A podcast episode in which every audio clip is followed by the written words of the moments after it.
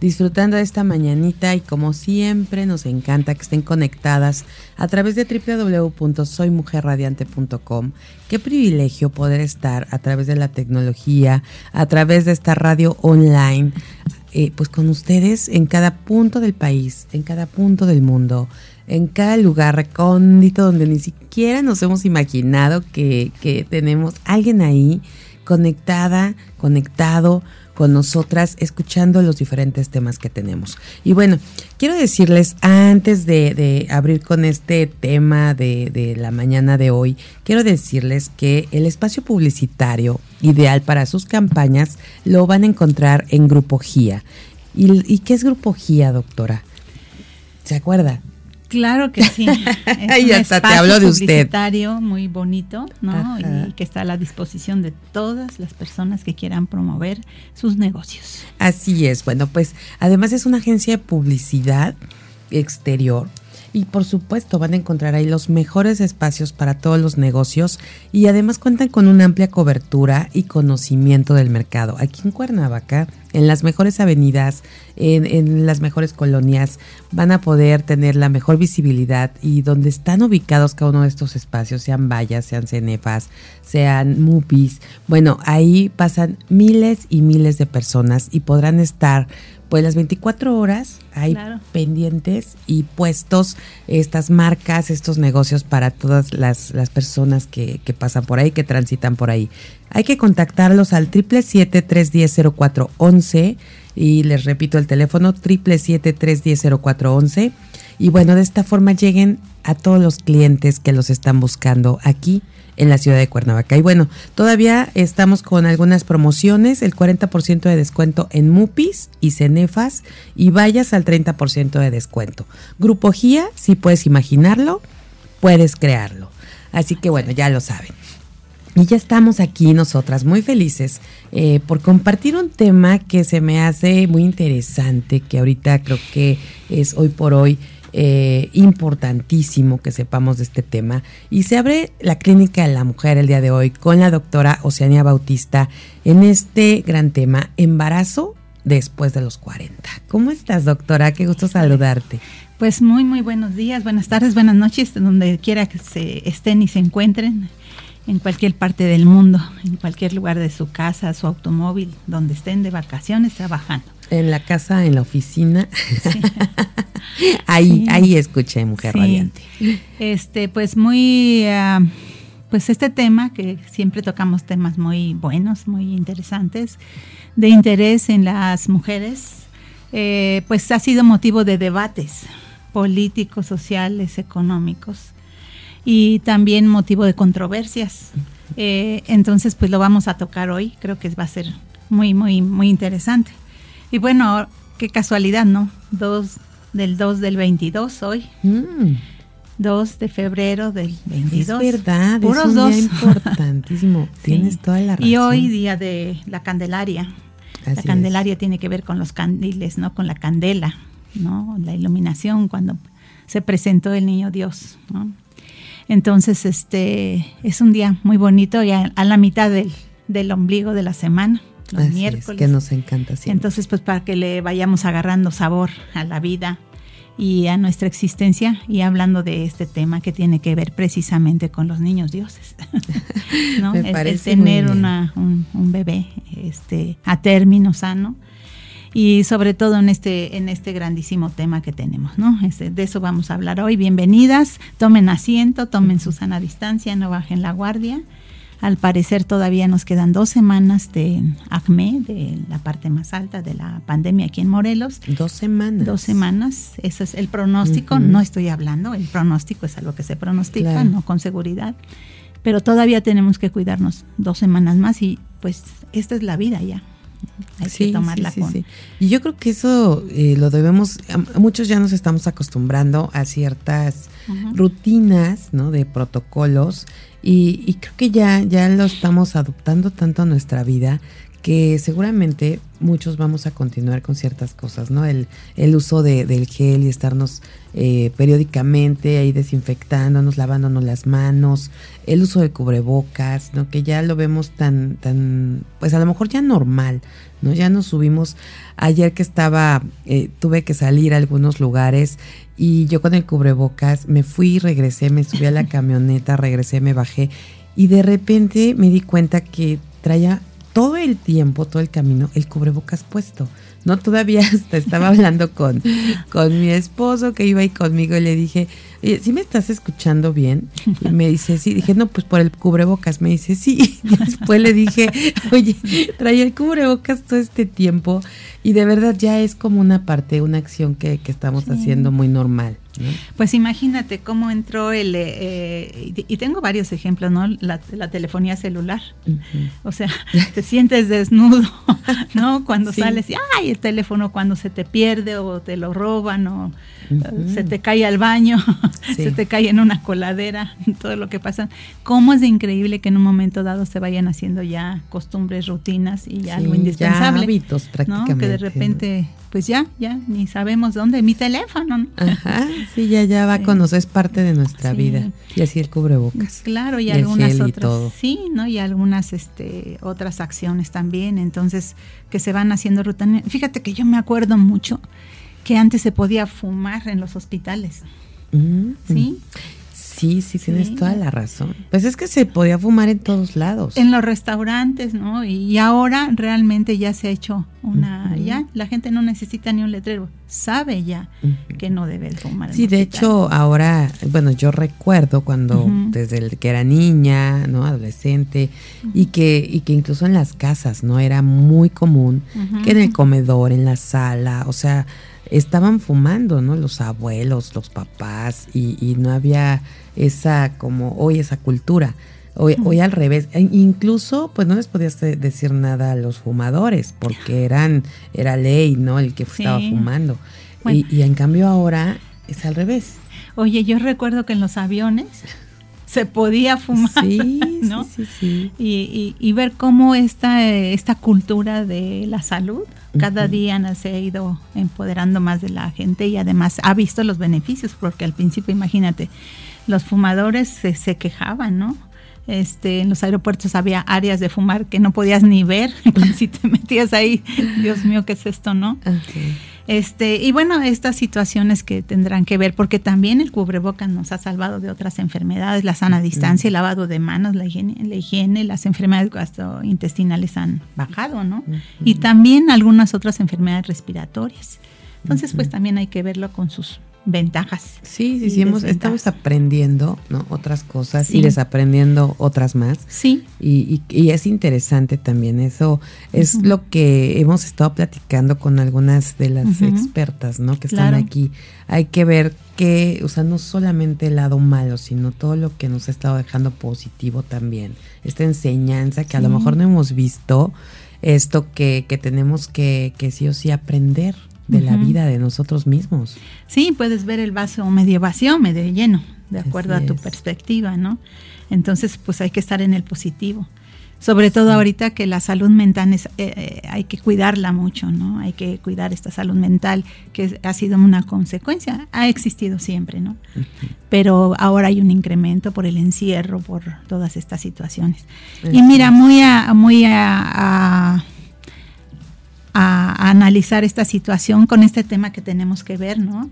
De el embarazo en mujeres mayores de 40 años. Y te decía yo que ha sido motivo de, de controversias y debates, porque la reproducción es un derecho. Entonces no se lo puedes negar a nadie. Y ahí es donde viene la controversia, sobre todo que teníamos un patrón diferente para las mujeres. Y también para los obstetras ha sido toda una, una revolución y las legislaciones, en fin, o sea, tiene que ver, es un gran, gran tema, ¿no? Porque, y, y muy de vanguardia. Totalmente. De vanguardia de, Eso comentaba al inicio que hablaba de los temas que íbamos a tener este día, que hoy por hoy, ¿cuántas mujeres han elegido o han decidido no desarrollarse en, en, en muchas áreas de, de su vida y, y, no tampoco renuncian a esta parte de la maternidad? Entonces, eh, han, han elegido tener de otra manera su, digamos, aprovechar ciertas edades y, quieren ser, ser mamás y a veces es después de los 40 o ya pegado a los 40 cuando deciden que... Sí. y una cosa es la paridad y otra cosa es el embarazo.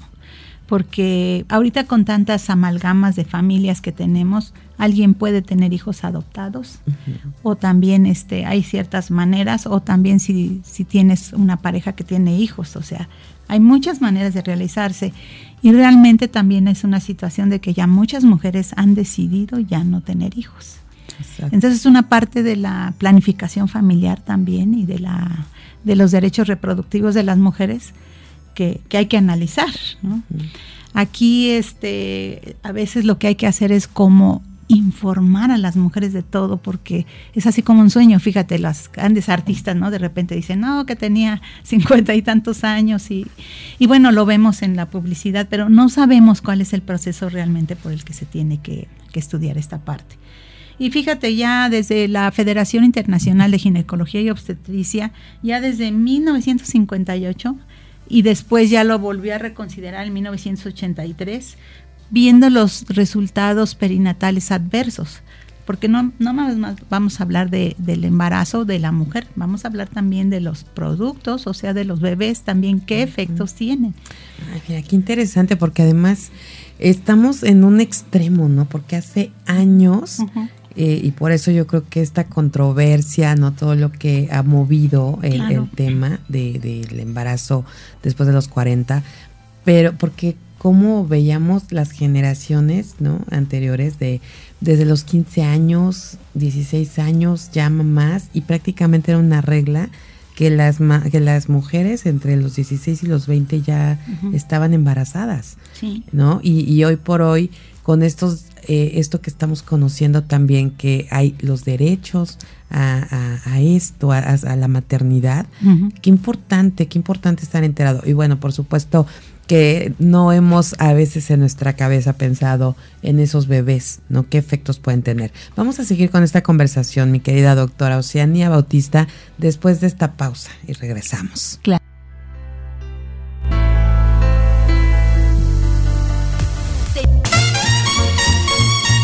Esto es el show de Aile Castillo.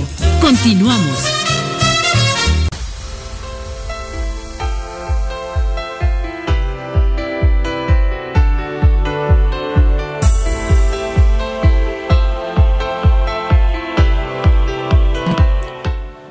Estamos platicando con la doctora Oceania Bautista de un tema bien especial, bien importante en estos momentos. Yo creo que para todas las mujeres es un tema actual y hay que estar bien informadas. El embarazo después de los 40, doctora. Continuemos con esto pues porque nos quedamos en esto que los derechos de la maternidad claro. y la, época que estamos viviendo, no las elecciones de la mujer. Pues sí, precisamente eh, las consideraciones que tenemos que hacer son sociales, culturales y étnicas. O sea, esto es una situación mundial y en diferentes culturas pero mundialmente sí se ha elevado el número de los embarazos por arriba de los 35, hasta los 40 y más de los 50, fíjate. Y en todo el mundo. Claro que sí. Ahora, hay que estar informados de que no es tan fácil en forma natural en muchas ocasiones. Aquí vamos a hablar de vitrificación de los, de, los óvulos, que hay mujeres que pueden conservar sus óvulos congelados en el momento, o también donaciones ovulares también, o sea, es un tema muy grande, o hasta de, las, de, la, de, la donación de gametos. Entonces, eh, este, sí hay que informar. Yo creo que esto es bien importante. Eh, sí, a veces las mujeres tenemos fantasías, ¿no? Que porque, mm, no sé, la hermana de Michael Jackson tuvo hijos más de 50 o, no sé, muchas eh, artistas. Ajá, ya gente ajá, y pudiera ser que piensa uno que es tan fácil, ¿no? Entonces, no, no es así. Hay que someterse a determinadas situaciones porque hay que hacer estas consideraciones también y desde el punto de vista cultural. Eh, fíjate, este, eh, una cosa es hablar de porcentajes y otra es de, tasas, ¿no? Y vamos a hablar de México. En México en las últimas eh, décadas también ha aumentado el número de mujeres más allá de los 35, que es cuando la reserva ovular, o sea, nuestros, nuestros óvulos se van acabando y también van envejeciendo, por decirlo así, no nada más es que estén, sino la cantidad y la calidad de óvulos que hay.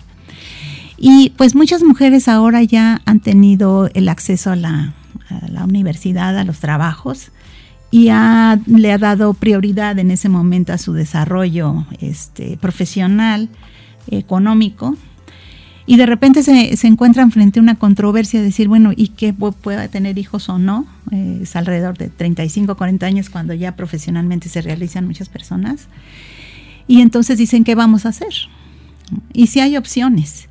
Y estas opciones son hasta de, en un momento dado, la congelación de los, de, los gametos y, dejarlos ahí en stand-by para volver a descongelarlos, desvitrificarlos y, y volver a rehacer pero tiene ciertas ciertas condiciones, no es así como meterlos al refrigerador. sí, es todo un proceso. Sí, y es y todavía hay la legislación todavía no existe con claridad en algunos países también. Entonces sí es un tema muy muy complicado. Los grupos feministas también han pugnado mucho, de mujeres también que trabajan, ¿no? Y ver cuáles posibilidades se les pueden eh, ofrecer a las mujeres. Pero sí en realidad tenemos un porcentaje alto. Ahora déjame decirte que también es importante que dentro de, las complicaciones maternas, las mujeres de esa edad, más arriba de 35, ocupan un lugar importante en la cuestión de morbilidad. Esto es, son pacientes que sí, si tú analizas eh, en el Observatorio de Muerte y Materna y también analizas la morbilidad de qué se complican las embarazadas, hay un grupo muy grande de mujeres que cada día se, se, incrementan más después de los 35 años.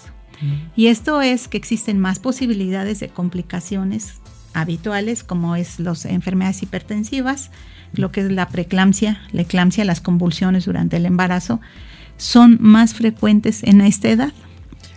Pues y, e incluso por ahí, bueno, he sabido de algunas conocidas, amigas, familiares que se han embarazado después de los 35 o ya prácticamente en los 40 y hasta la diabetes gestacional.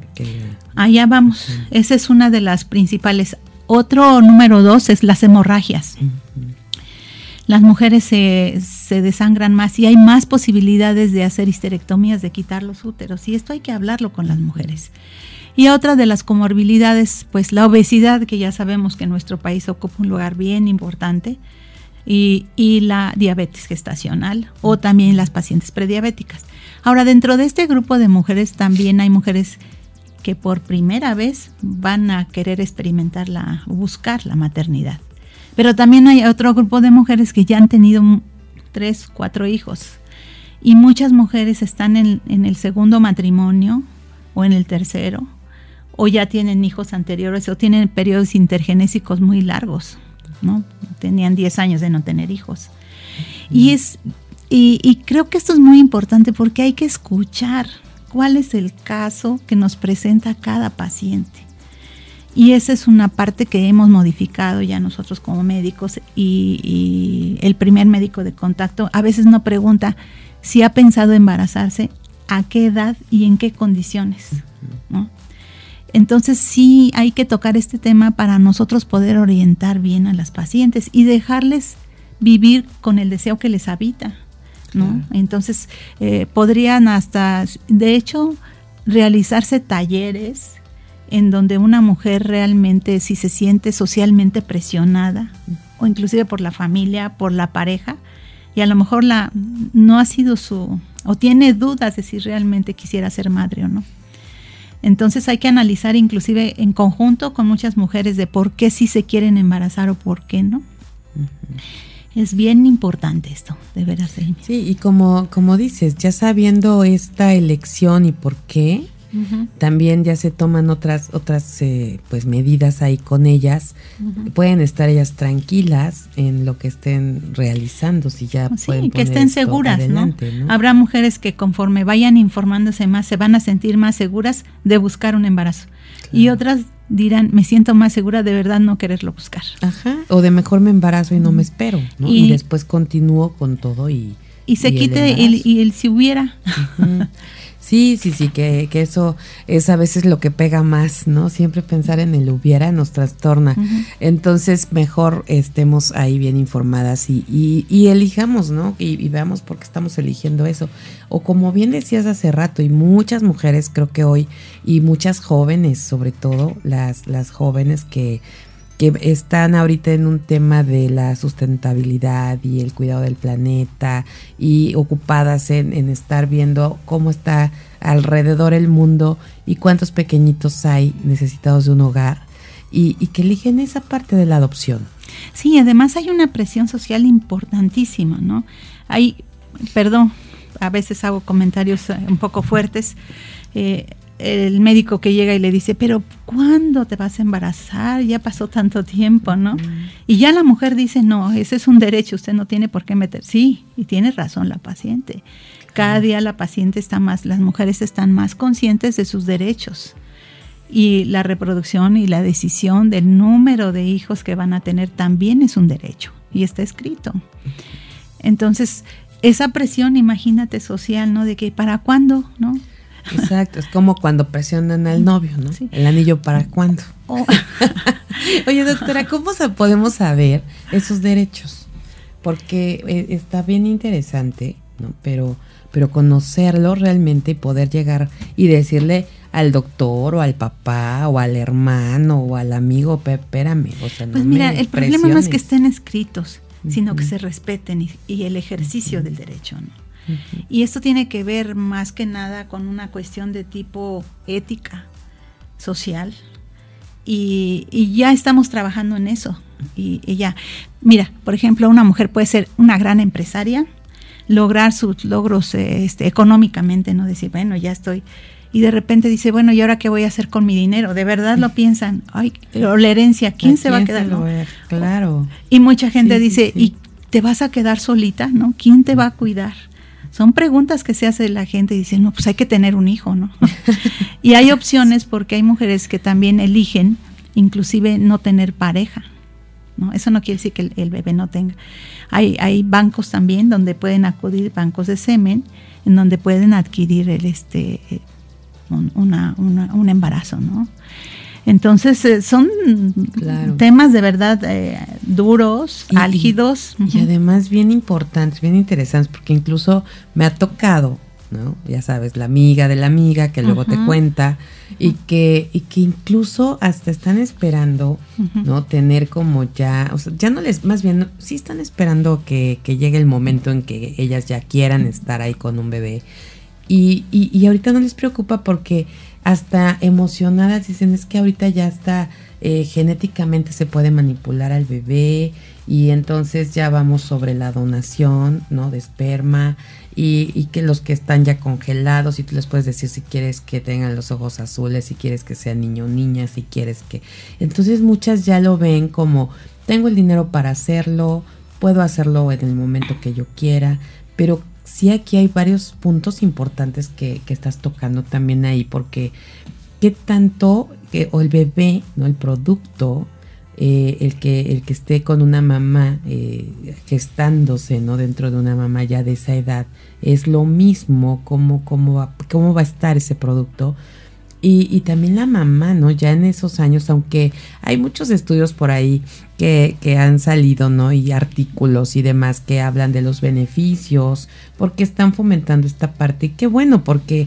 pues es un derecho, puedes elegir en qué momento y que incluso hablan que pueden ser mejores este productos o bebés porque el tema emocional y el tema de la salud física la mamá la cuida más entonces sí es como muy controversial como bien comentabas doctora sí y ahí es como ayudarle a la paciente a que ponga las cartas sobre la mesa ella y que decida porque a lo mejor puede existir una una confusión debido a la presión, ¿eh? Y entonces por eso te decía que hay hasta talleres en donde se puede revisar esta, muchas mujeres opinar por qué realmente quieren embarazarse y cuántos hijos y por qué y en qué condiciones.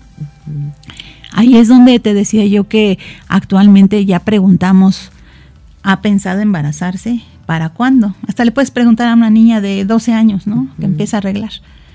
eh, y, y, tú has pensado tener hijitos y a lo mejor dicen, no, sí, cinco, ¿no? O no tenerlos dependiendo de la historia y de la, la, percepción que tengan con respecto a la maternidad. Imagínate la influencia, la, la influenza, la influencia, es que con tanta la influencia que tiene, la influencia que tiene este, ahí es con estos COVID y todo.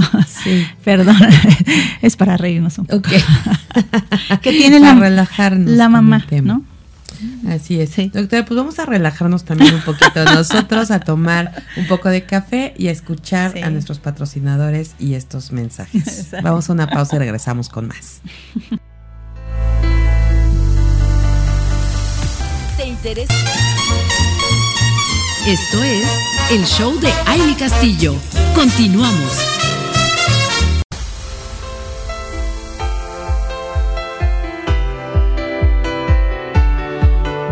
Gracias por seguir con nosotros en este gran tema que estamos tratando el día de hoy.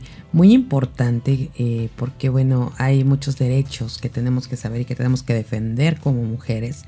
Y, en especial con estas elecciones, estas decisiones tan importantes y, ver de qué manera, eh, como bien dice aquí nuestra doctora Oceana Bautista, se hacen acompañar estas mujeres del médico, del profesional, que las pueda orientar y hacerles ver realmente, eh, pues como hacer conciencia de esa elección que están tomando. En, todos los aspectos. El embarazo después de los 40, ese es nuestro tema de hoy. Entonces, doctora, tenemos unos temas bien importantes, estamos en la recta final ya del programa. Híjole, y nos tenemos falta que tocar esos temas. Eh, una de las cosas que, compartíamos, ¿no? Los anticonceptivos que para las mujeres. Sí. sí, o sea, ¿cuáles han sido las causas de que se presenten más embarazos? Y una de ellas es eh, el advenimiento de los anticonceptivos de larga duración los implantes eh, los, eh, y los endoceptivos que le permiten a la mujer este, no tener falla y embarazos no programados a ciertas edades. Eh, sucedía mucho todavía con las hormonales orales que se les olvidan dos pastillas, una pastilla y ahí sucede un embarazo no programado. Pero con el advenimiento de estas, ya le permite a la mujer en un momento dado retirarse un implante, retirarse un dispositivo intrauterino de larga duración o inyectables y decidir en ese momento el embarazo. Entonces, sí la anticoncepción que tiene una historia de más de 60 años, cuando se, advino, se vino el advenimiento de la famosa píldora, que ha dado elección a las mujeres para cuándo y en qué momento se quiere embarazar. ¿no? Entonces, este, este es un factor importante. El otro factor es la, la formación académica. Vamos a insistir mucho en que ahorita los puestos de, de políticos, los puestos de mando, o de trabajadoras la ocupan ya muchas mujeres. Antes las mujeres estaban confinadas al hogar todo el tiempo, ¿no? Ahora muchas eh, jefas de familia son las responsables de la economía del hogar. Entonces esto ha, hecho que ya a cierta edad digas, ahora sí ya tengo tiempo de, reproducirme y ahí viene el cuestionamiento. Y otra eh, muy importante es el advenimiento y el progreso de los métodos este, de reproducción asistida que cada día van avanzando más y le permiten a las mujeres ya lograr su, embarazo. Entonces hay mucho avance. Eh, nada más que ahí tenemos un grupo de mujeres que tendrían que ser eh, eh, privilegiadas, que tengan una situación económica también poderosa y el deseo, ¿no? Porque no todas las mujeres tienen ese alcance y a nivel institucional es muy, muy escaso. ¿Cuál es este, este, este punto de reproducción asistida?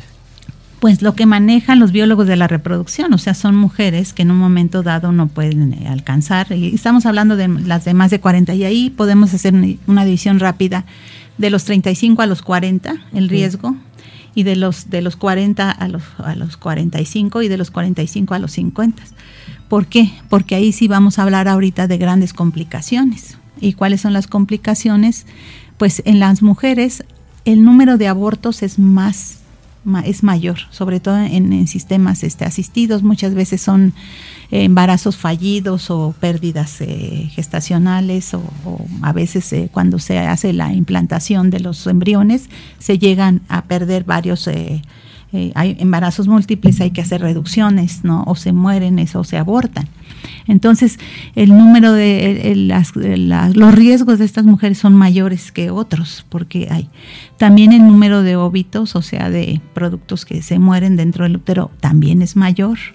Y las complicaciones inherentes, como bien decías y comentamos, pues a esta edad muchas mujeres ya tienen complicaciones de diabetes, que no impide que tengan también el derecho a la reproducción. Son hipertensas también o están obesas también.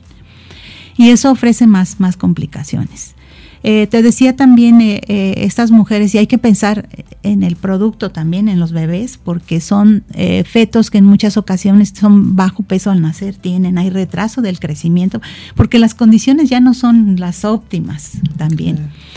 Este, y también hay más complicaciones con los, con los bebés. Entonces, pues esa es una parte que hay que comentarla. Ahora, no quisiera dejar de este sin revisar el puerperio. Sí se complica más porque hay más trombosis, hay más tromboembolias en mujeres mayores. ¿Por qué? Porque ya tienen insuficiencia venosa, también hay más incidencia y frecuencia de cesáreas también. O como yo te decía, estas mujeres no necesariamente eh, son primigestas, o sea, onolíparas. Hay mujeres que ya han tenido hijos, ¿no? Han tenido tres, cuatro hijos. Eh, es bien frecuente que digan, mi esposo tiene hijos, yo tengo hijos, pero queremos tener ahora de nosotros, ¿no? Y hay que escuchar a esas mujeres y, y ver porque a lo mejor tienen dos cesáreas previas o han tenido antecedentes. Entonces hay que, hay que pensar bien y acompañar a estas mujeres, ¿no? Fíjate, algo interesante, ¿no? El número de, óvulos que con los que nacemos y nos vamos quedando y al final hasta se hizo un rejuvenecimiento ovárico, se les nutría a los, a los ovarios, pero se vio que mejoraban, pero la calidad ya no era la misma. Entonces ahora sí que el tiempo pasa y, y ese no lo podemos evitar. Claro pero también hay la subrogación de, de, gametos también y también la, subrogación de, vientre también, o sea, es todo un mundo, pero sí tenemos que estar con las pacientes, escucharlas y tener la mejor elección para ellas, que lo piensen. Por eso la consulta preconcepcional es la más importante, lo hemos repetido aquí. Pero sí tenemos la obligación, porque ellas tienen el derecho a escuchar todas estas situaciones, para que ellas tengan la mejor elección y lleguen a la mejor, eh, de la manera exitosa. Ahora sí que la paciente tiene que asumir el riesgo, asumir, y nosotros tenemos que aceptar el reto frente a estas mujeres que tienen sus derechos. Pues qué interesante, qué increíble todo lo que aprendimos, eh, doctora, y que las mujeres tenemos que estar atentas y porque seguramente y muchas que están escuchando en algún momento de su vida han, han tenido esta, esta interrogante, ¿no? A veces si tuvieron los, los bebés muy, muy jóvenes, muy chicas, y de repente muy rápido se les van, ¿no? Porque ya, ya se casaron, ya terminaron la carrera, y están jóvenes todavía, ¿no? Y, y entonces deciden a lo mejor o están pensando en que pues puedo embarazarme todavía, tener como la segunda, la segunda etapa, ¿no? Como que la segunda temporada de mamá. y, y, y, entonces estos son temas bien importantes que hay que tomar en cuenta. Como también hay, hay algunas mujeres que no es por elección, que a lo mejor no se han podido embarazar y que han pasado su vida eh, pues intentándolo y de repente ya están cerca de, de los 40 y ven o una opción o, siguen intentándolo y de repente ya están embarazadas. Entonces también saber eso, cómo, cómo estas cosas también las tienen que saber en consulta, ¿no? De que, estén siempre bien al pendiente de, estar en contacto con, su médico. Sí, por ejemplo, en el caso de la criopreservación, eh, no es lo mismo que, que, se haga la criopreservación en una mujer entre los 35 y los 40 que ya más adelante, porque el éxito para que haya una fecundación es, es, es menor. Entonces, si alguien desea preservar, tendrá que ser a una edad más temprana para conservarlos. Y este, o sea, se abre todo un abanico de posibilidades, fíjate, de que una mujer no renuncie ni tenga que tener una opción definitiva. pero pues vale la pena y, y, como siempre ha sido este objetivo ¿no? que hemos tenido aquí, al que en este programa tan maravilloso, tan, tan radiante, que nos permita a las mujeres tener el derecho a la información y compartirla, ¿no? Sí, 100%, 100%. Debemos estar súper informadas. Esto nos puede dar eh, mucha, eh, mucha visión para lo que estamos eligiendo, para lo que estamos haciendo. el, tomar muchos temas que, a lo mejor ni nos habían pasado por la mente, sin embargo lo escuchas y dices, claro que tengo que tomar en cuenta esto, tengo que aquí llevar en, en, la agenda, en los apuntes, en las notas, en el diario, ¿no? ¿Qué es lo que, lo que estoy aprendiendo? Porque no sabemos en qué momento esté la mujer que nos está escuchando.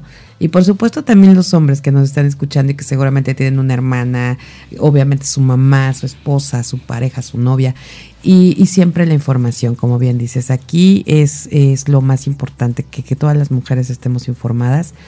Y, sabes que, que conozcamos eh, más allá, porque siempre también podemos compartir con una amiga, que siempre tenemos a alguien a quien le va a servir lo que estamos aprendiendo hoy. Y no quisiera dejar de, hablar sin mencionar eh, el papel de los hombres también que tiene. También los, eh, los genes envejecen de los espermatozoides. Y entonces también hay que analizar, porque si hay, la mitad del embarazo es de los hombres y de las mujeres que contribuyen. Entonces, pues también hay que... La mitad? sí, y se han visto algunas enfermedades que se asocian también a la edad de los espermatozoides, así como se van envejeciendo los, ovarios. sí, entonces, igual, y por eso también en muchas ocasiones los hombres también prefieren congelar cuando ven que ya están llegando a cierta edad, mejor congelan esos espermas. Pues es un tema que podemos tocar más adelante.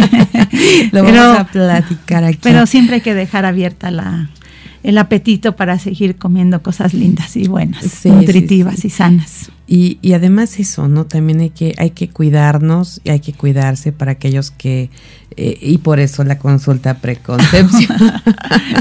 Qué bonito. poder este, empezar desde ahí, ¿no?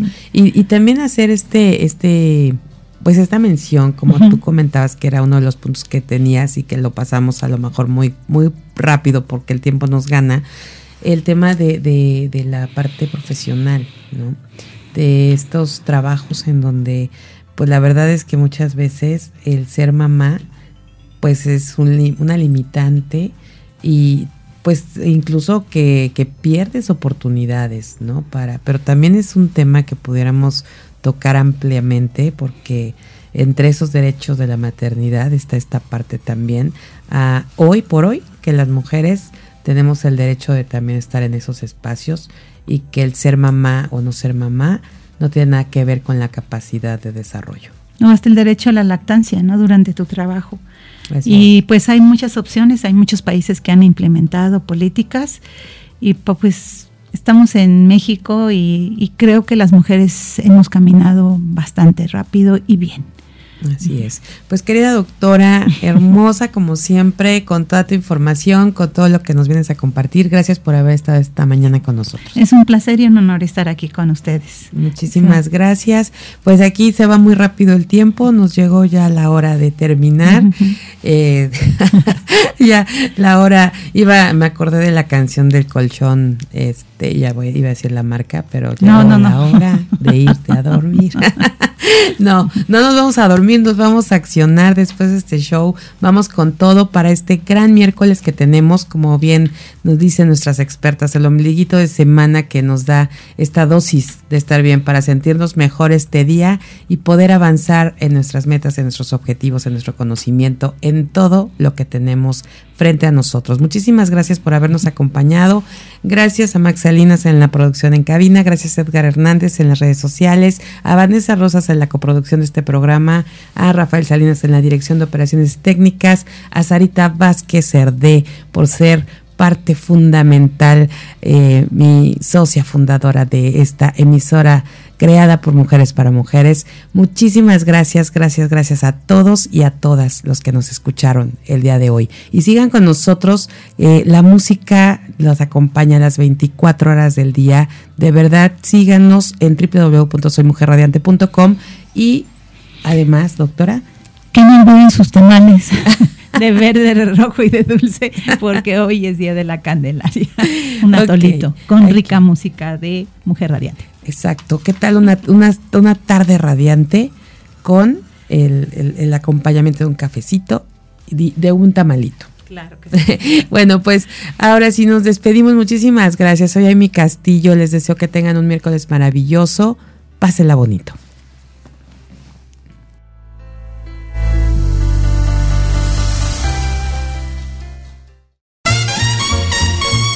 Esto es todo por hoy. Te esperamos en la próxima emisión del Show de Amy Castillo.